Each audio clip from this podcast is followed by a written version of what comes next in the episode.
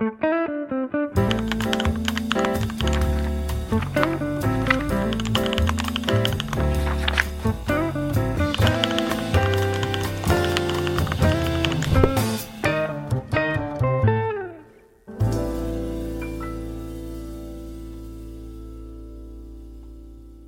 pessoas, eu sou Ivandro Menezes E eu sou Nata Matos. e você está no podcast do Literatura BR.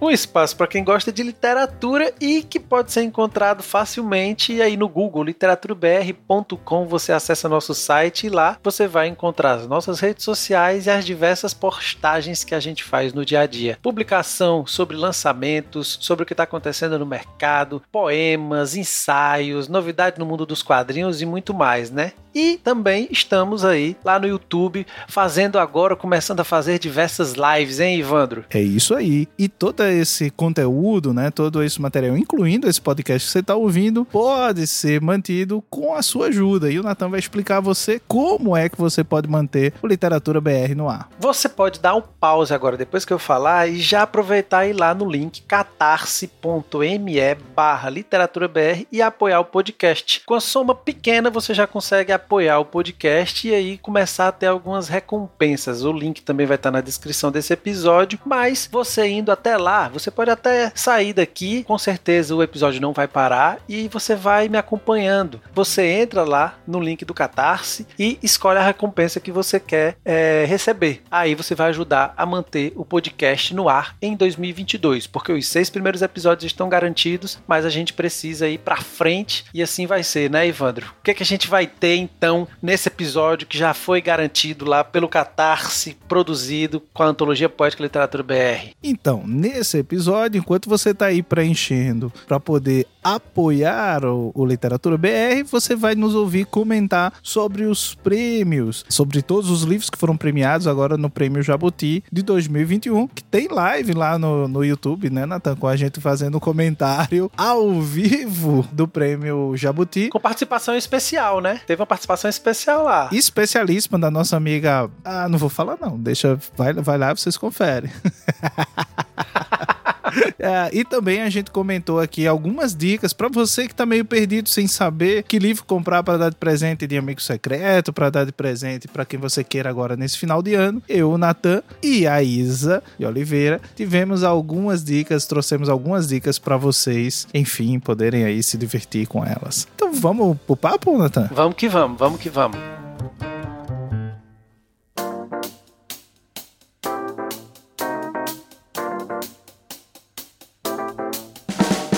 Aí, pessoas? Tivemos agora a divulgação dos vencedores do prêmio Jabuti. E aí, o que, é que vocês acharam? A gente, inclusive, teve uma live de, de comentarista, né, Nathan? Seu, você é a Bárbara Beto, né? Uma live feita, produzida sim, instantes antes do início do resultado do Jabuti. Quem quiser, vou deixar o link aqui na descrição aqui desse episódio. Mas foi legal. É uma coisa que se der para fazer nos próximos anos, quem sabe, né? Alô CBL, chama nós pra gente fazer comentário, né?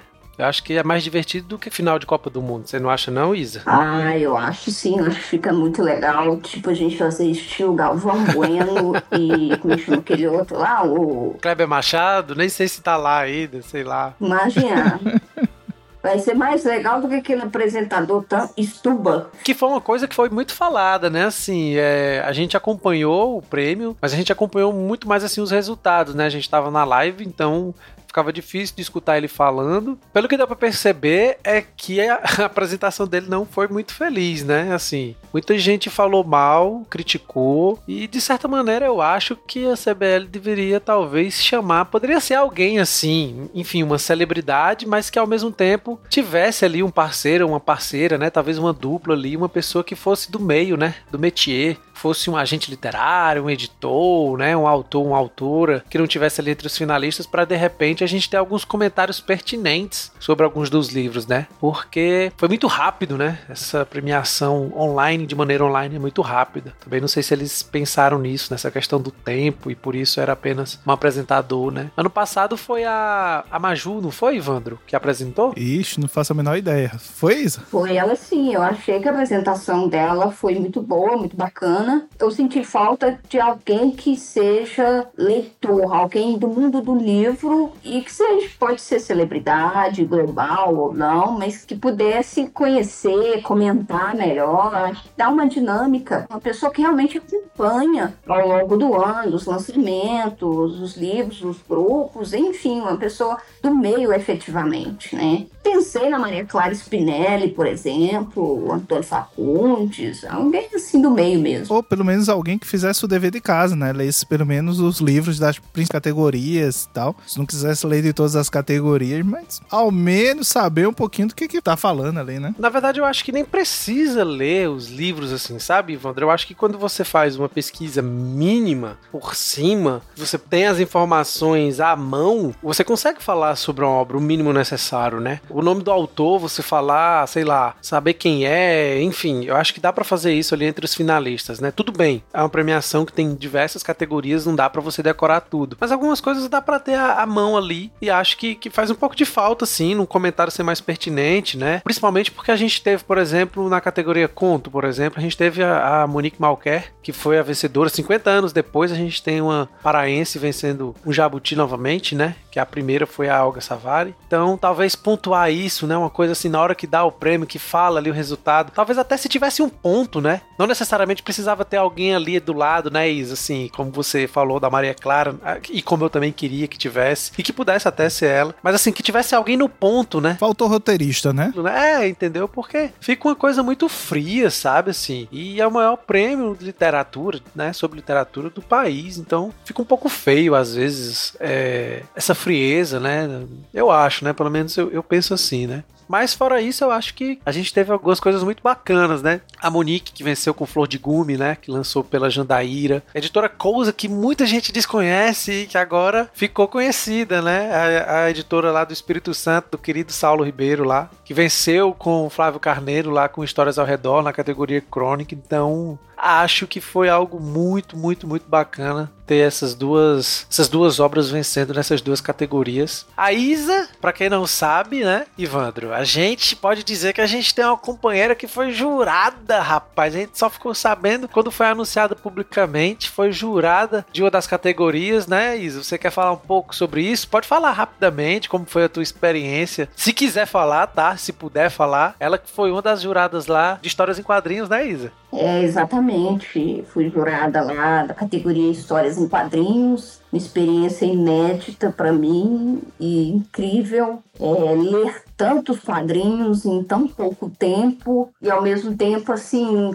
ter a oportunidade de ter contato e conhecer tanto trabalho que não sai na grande mídia e tá lá disputando e ver a diversidade. Eu acho que o que me surpreendeu mais foi a diversidade tinha candidatos de norte a sul, muito curiosamente, e também tinha uma coisa curiosa que é uma categoria muito recente no prêmio, né? Entrou em 2017 e ainda há um, alguns equívocos de alguns que se candidataram no sentido de entender o que, que é realmente uma história em quadrinhos. Então, eu percebi isso também, muito equívoco da, no sentido do que, que é essa linguagem e ao mesmo tempo a, a coragem e a ousadia de achar que só em quadrinhos é apenas fazer usar um texto com umas imagens e passem aquele devido tratamento e conexão de texto e imagem. Isa, e aproveitando aqui para te perguntar assim, porque se eu estiver enganado, me corrija, por favor, mas o HQ Mix é o prêmio, digamos, mais importante de quadrinhos no Brasil, né? Mas como que tu percebe a recepção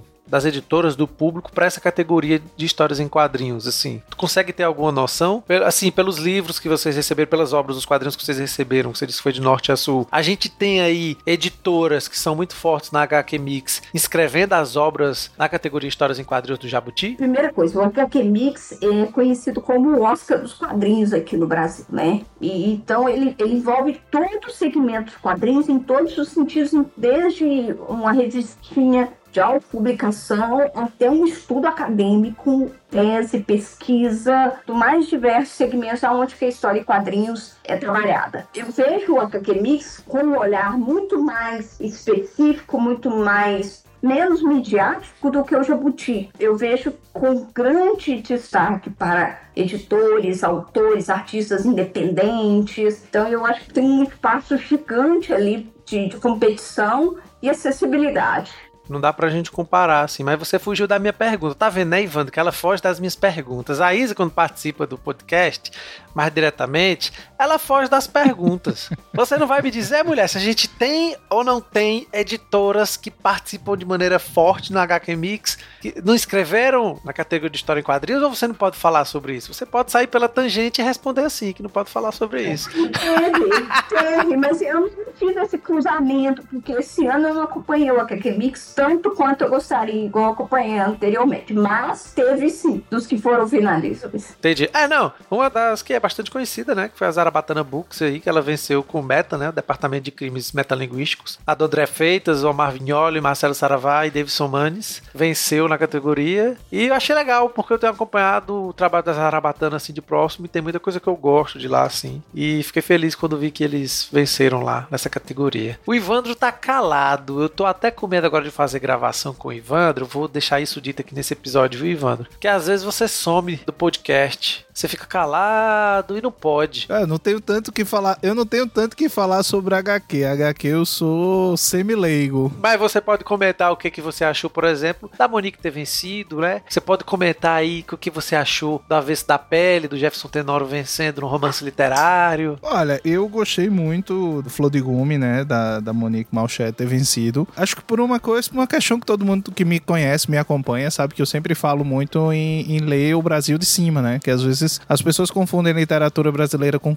contemporânea com literatura sudestina, gaúcha, contemporânea, né? E acaba não ficando tão evidente autores e autoras que vêm de outros, de outros lugares, né? Que são fora do eixo, como Centro-Oeste. É, me ocorre aqui a, a, a Cíntia Krimler, né? Que é de Brasília. Paloma Franca Amorim, que é de Belém do Pará. Enfim, e tantos outros que são do Nordeste, do Norte, do Centro-Oeste, que acabam não tendo também evidência, apesar de ter uma literatura muito forte, muito boa. Então, você ter a Simone Malcher ganhando com um livro de contos publicado por uma editora é, independente, né? É muito bacana. É, assim, fiquei super feliz. Ainda não li o livro, inclusive. A gente tava ali junto com a Bárbara que tava comentando tal. Tô com o livro aqui para ler, mas ainda não, não, não consegui parar para ler. Eu também tô com esse livro e é curioso, acho que umas duas semanas antes do prêmio, tá a Monique Natan, eu queria te mandar o livro e tal. Não, já recebi. Eu só não consegui ler porque eu recebi um pouco tempo antes de me mudar. E, enfim, tá dentro de caixa das mudanças ainda, porque ainda estou aqui no limbo aqui de Fortaleza nessa mudança que fiz de Santo André para cá. E eu também, eu já tava querendo muito ler o livro dela, né? Assim, foi um livro que eu já conhecia, né? Já tinha lido uma parte dele, é, porque tinha recebido esse, esse original dela há um tempão atrás, mas demorei para dar a resposta. Olha aí, né? Podia ter Monique Malquer no catálogo lá da Moinhos aí, ó.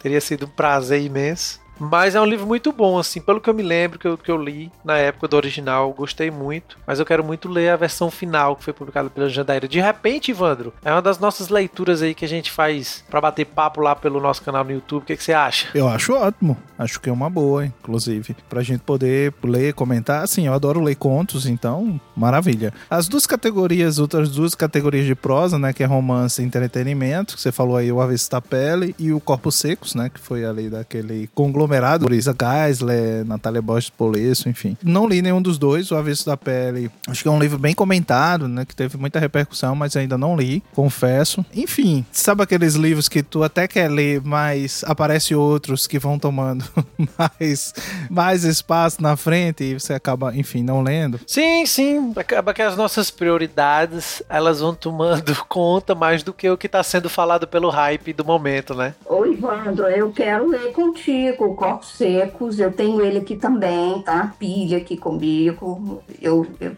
tenho me dividido entre poesia e quadrinhos com um pouco de contos também, eu intercalo. Então, é, é o que está dando. Corpos Secos entrou até numa, numa, um pouco de interesse, porque eu estava muito afim de ler um outro livro, que é do André de Leones, eu acho que é Dentes Negros, não vou lembrar agora, que também é um, uma distopia também sobre zumbis e tal. E aí eu já estava afim, e quando apareceu o Corpo Seco, juntou, eu disse, ah, vou ver se eu junto para ler esses dois livros em algum momento. Aí, eu até queria falar com vocês uma coisa, falo falando em livros, a gente tá chegando no fim de ano, né? Chegando não, a gente já tá no fim do ano. E é um período que todo mundo quer dar livros de presente, não sabe quais. Tem uns amigos secretos literários e tal. E eu queria ver se vocês tinham uma listinha aí de opções para me indicar, né? Dicas para indicar para quem tá nos ouvindo. Rapaz, se você for dar algum livro de poesia, um dos que eu indicaria é esse, o Batendo Pasto, da Maria Lúcia Alvim, que foi publicado pela Relicário, que foi vencedor também na categoria do Jabuti, né? Um livro que eu tenho, foi uma das que eu acertei. No bolão eu acertei, né, Isa? É um livro que eu gostaria muito de ver no clube de poesia do Literatura igual nós levamos o da Cida Pedrosa. Pra quem não sabe, a gente tem o clube Literatura BR, que é voltado para leitura de poesia. A inscrição aí é só ir procurar lá no site, né? Ou então ir no nosso Instagram e procurar lá o link na bio. Vou deixar a, na descrição desse episódio o link também. Mas é um livro muito bom. É um livro que realmente eu acho que mereceu aí. Infelizmente a Maria Lúcia Alvim faleceu no começo do ano e não pôde, enfim, ver esse livro vencendo o Jabuti. Ela que passou muitos e muitos anos sem nenhuma nova publicação. Então eu indicaria sim esse livro e, e quero que ele fique também presente, Isa, aí em 2022, quem sabe no segundo semestre lá do nosso clube. Além disso, Ivandro, vou aproveitar e falar da última categoria, que eu acho que a gente não falou, que também pode servir para indicação de amigo secreto. Até porque, por exemplo, a Camila ela não pôde participar desse episódio, mas ela ficou felicíssima quando viu o Sagatriço, Sagatriço e. Sagatriço Inorana, né? Do João Luiz Guimarães e do Nelson Cruz, que saiu pelo Zé. Fala três vezes rápido agora. Três vezes rápido. Sagatriço Inorana, Sagatriço Inorana, Sagatriço Inorana. Eita, Besouro Suco, Besouro Suco, Besouro Suco. Que saiu pelo Zé Editor e venceu, foi o livro do ano, né? Na categoria infantil, mas foi o livro do ano. A gente tem esse livro aqui e ele é de uma beleza, assim, absurda. Eu indicaria esses dois com certeza, porque conheço e li. E também qualquer lançamento lá da Moinhos também é muito bem-vindo. Principalmente o Sangrem. Sangrem. Como é, Ivandro, o nome daquele livro, rapaz? Daquele autor? Sangrem os porcos, dependem os frangos. É um bom livro de conto, um livro curto que de uma sentada a gente lê, né? Eu acho. Eu acho. É uma porrada só. Como diria aquele botine do Shoptime, compre, compre, compre. Mas vamos fazer o seguinte, vamos falar mais sobre essa coisa de amigo secreto, de dicas de livros, de dar presente de livro de Natal. Será que o povo gosta? Não sei. Vamos deixar agora para o segundo bloco.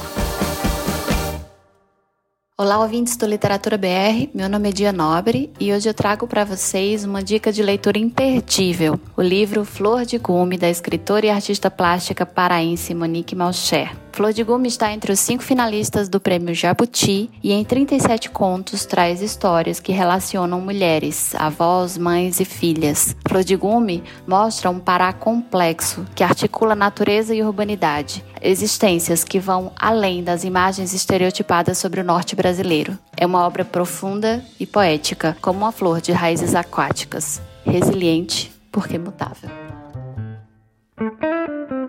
Então, gente, nesse segundo bloco a gente vai trazer aquela diquinha, né, pra quem tá na dúvida do, do, que comprar, do que não comprar, porque tem gente que gosta de dar livros de presente de Natal, né? Você é aquele tio chato que dá livros de presente, né, Natal? é, assim dizem, né, que nós somos sempre os chatos e as chatas que presenteiam com aquelas coisinhas pequenas e fininhas, né, Isa? Dependendo do quadrinho, até pode até enganar, assim, né? Um pouquinho, mas a gente é sempre o chato da festa. Os amigos secretos também. Uma boas oportunidades aí para presentear, ou então para pedir aquele livrinho desejado. E aí, vamos começar, Evandro? Então, começa tu aí, indicando aí esse primeiro livro aí. E a gente vai fazendo uma rodada de dicas aqui. E falando um pouquinho do livro, assim, rapidamente. O que, que você acha? Muito bem, muito bem. Ah, ai. Então vamos lá. Meu primeiro, minha primeira dica ficou horrível essa imitação, mas tudo bem. Minha primeira dica seria um romance que eu acabei de ler, li, terminei de ler no dia que a gente tá gravando isso aqui, que é O Amigo Perdido da Hela Haas. É um livro dos anos 50, aliás, ele é de 1948, foi lançado pela primeira vez na Holanda. Não tinha o nome da autora na capa, porque foi logo após a independência da Indonésia, né? E nossa, eu achei um baita romance, é um romance curtinho, um pouco da relação ali de amizade entre um holandês e um indonésio. Tem todo esse contexto político ali de efervescência, enfim. É bem legal. Foi lançado pela Rua do Sabão com a tradução e tem um pós-fácil do Daniel Dago. E tu, Isa, qual é a tua primeira dica aí? Conta pra gente. Olha, eu indico hoje o Linha de Galos, da Maria Fernanda Poeiro, que, saiu pela Moinhos, lá no Clube Tortilla. É um livro intenso, intenso, de pequenos contos, mas assim, vale muito a pena, tem que ter muito estômago.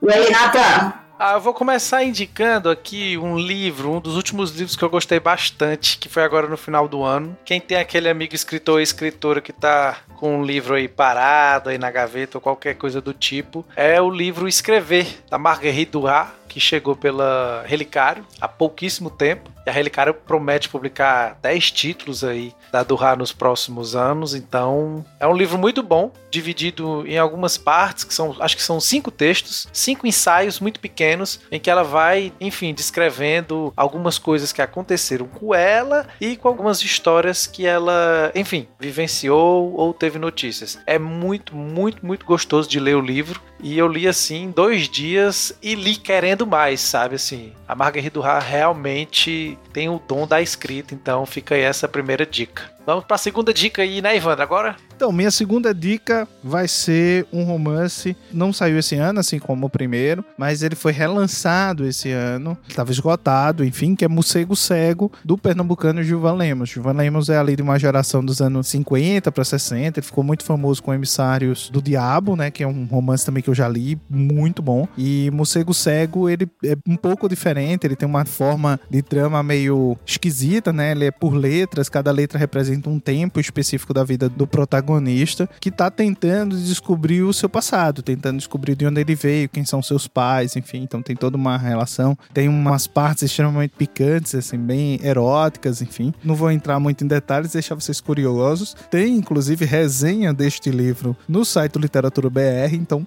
vai lá, procura essa resenha, dá aquela conferida. Essa é a dica. Você, Isa. O segundo quadrinho que eu indico hoje é Maiara e Anabelle, volume 1, que saiu pela Conrad, de Pablo Casado, Thales Rodrigues. É um quadrinho super divertido e que fala né, de Maiara e Anabelle, que são duas investigadoras que fazem parte da Secretaria de Controle de Atividades Fora do Comum, com uma unidade no Ceará, onde elas têm a missão de desmantelar todo o crime organizado sobrenatural. Eu acho que é isso que foi a coisa mais divertida, porque são duas personagens funcionárias públicas no, na Terra do Sol, né, no Ceará, e, e desvendando mistérios de crimes por fantasmas, por seres extra sobrenaturais. É muito divertido, muito bacana e vai ter segundo volume que eu estou ansiosa para ler. Já que você falou do Ceará,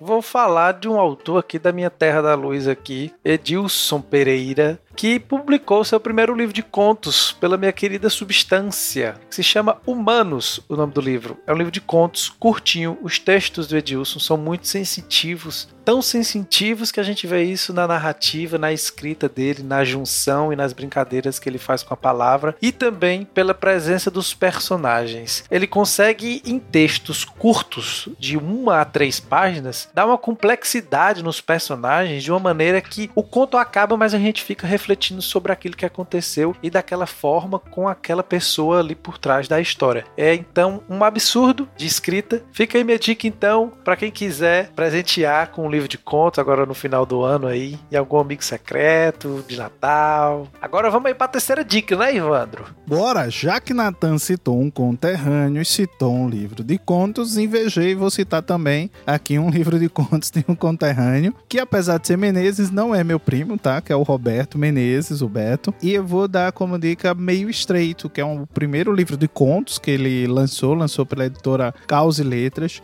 E todos os contos se ambientam, né? Eles passam é, dentro da Tibiri, que é esse bairro periférico, né? Em Santa Rita, que é uma das cidades que está ali vinculadas a João Pessoa. Então é bem interessante o, como ele vai resgatando isso com, com esse tom de, por vezes, de memória, por vezes se confunde. Então é, tem uma coisa meio híbrida, mas são personagens bem interessantes. É uma outra periferia, é um outro olhar, né? Para essa periferia. E eu acho que é interessante até para deslocar um pouco a lógica da periferia que a gente sempre tem no imaginário as favelas do Rio, de São Paulo, né? E ele desloca para Santa Rita, que era a cidade mais violenta da América Latina, né? Então, assim, era bem mais violenta, inclusive, que as favelas do Rio e de São Paulo. Então, é bem interessante como o Beto consegue mudar num tanto a escrita dele para algo mais rápido, mais ágil, e fica aí essa dica meio estreito. Roberto Menezes, pela Causa e Letras. Isa, e aí? Eu agora vou para um quadrinho independente que eu recebi aqui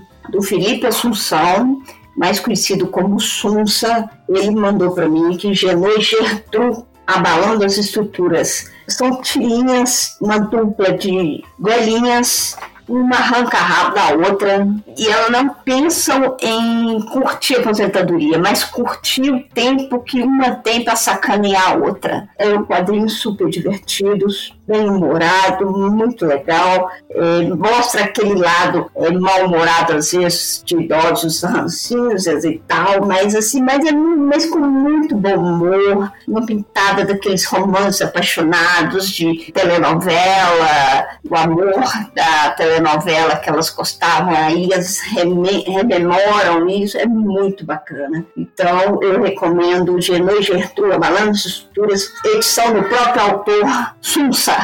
Já vou aí chegando na minha terceira dica pra gente ir entrando na última dica daqui a pouco aí, começando a rodada pelo Ivandro. A minha terceira dica então é O que você está enfrentando, romance da Sigrid Nunes, o segundo a ser publicado pela editora Instante aqui no Brasil. E é um livro que eu li, cara, assim, em uma semana, um livro muito gostoso de ler. A Sigrid realmente é uma outra pessoa que consegue prender a gente nos capítulos do livro. Tem muitos capítulos curtos curtos dentro do livro, mas você vai querendo sempre ler mais e mais. E mais uma vez, o tema ali da solidão, da relação interpessoal entre ela e uma amiga que está com câncer, a relação dela com um ex-companheiro e a brincadeira com o passado e o presente também, mostrando algumas outras relações dessas outras pessoas, vai delineando o tom do livro. E a Bárbara Kraus, nossa parceira que está sempre aí nas nossas andanças também, fez uma resenha muito boa desse livro. Acho que vale a pena também você conhecer. Sigrid Nunes. O outro livro dela publicado no Brasil se chama O Amigo, beleza? E agora, Ivandro, para finalizar tudo? Olha, para finalizar a minha dica, eu recomendo todos os livros que saíram pela Tortilha. Não, tô brincadeira, tem que escolher um, né? Mas vai vir lá da nossa facção literária. E aí eu fico na dúvida entre Canto Eu e a Montanha Dança, entre Rinha de Galos. Mas eu vou citar As Aventuras da Tina Iron, que saiu pela editora Moinhos, com tradução da incrível Silvia Massimini. Esse livro, gente, esse livro é um desbunde, assim, é uma forma de recontar o processo de colonização da Argentina, só que não na perspectiva do Martin Fierro, mas na perspectiva da China, né, de uma das mulheres que são citadas ali, enfim, tudo que você imaginar de, eu acho que é um processo de decivilização e de reencantamento dessa origem da, da Argentina, tem muitas camadas, eu fiquei muito empolgado com esse livro e recomendo muitíssimo para todo mundo as aventuras da China Iron, Gabriela Cabezon Câmara, que saiu pela editora Moinhos. Isa, sua última dica, querida, conta aí pra gente. A minha última dica vai ser mais um quadrinho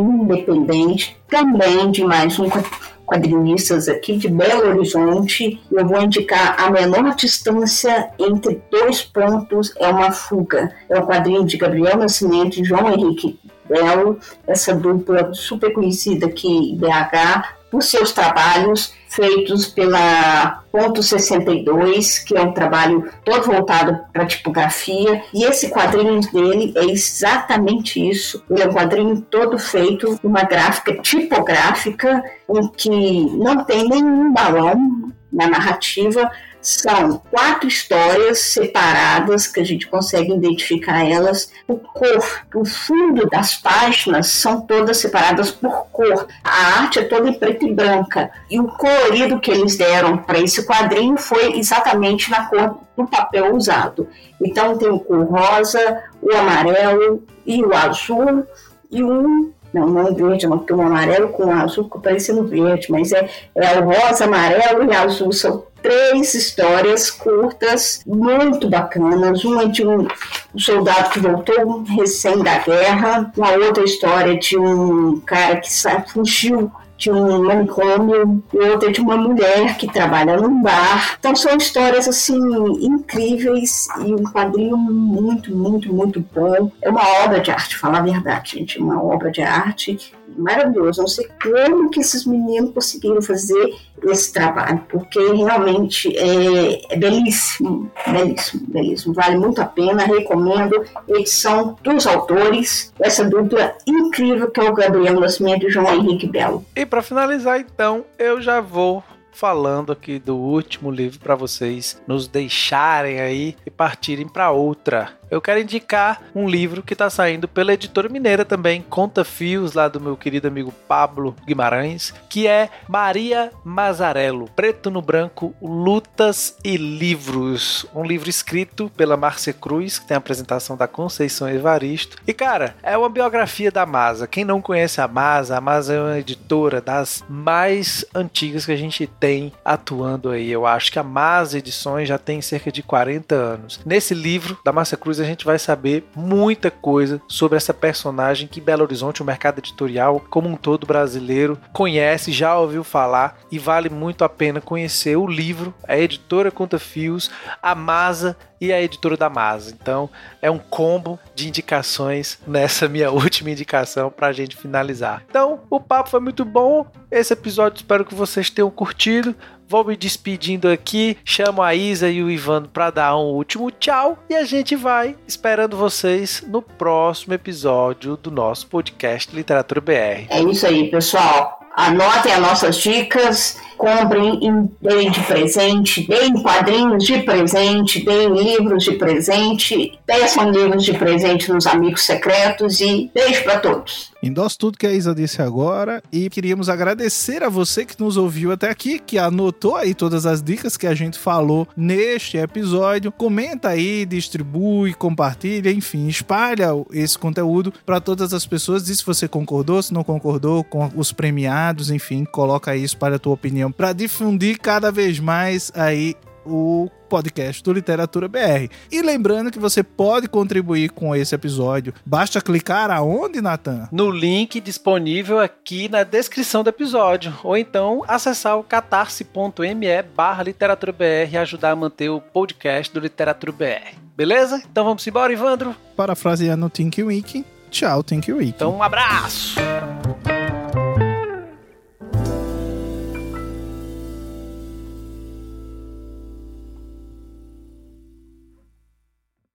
Este podcast foi editado por Fê Gomes.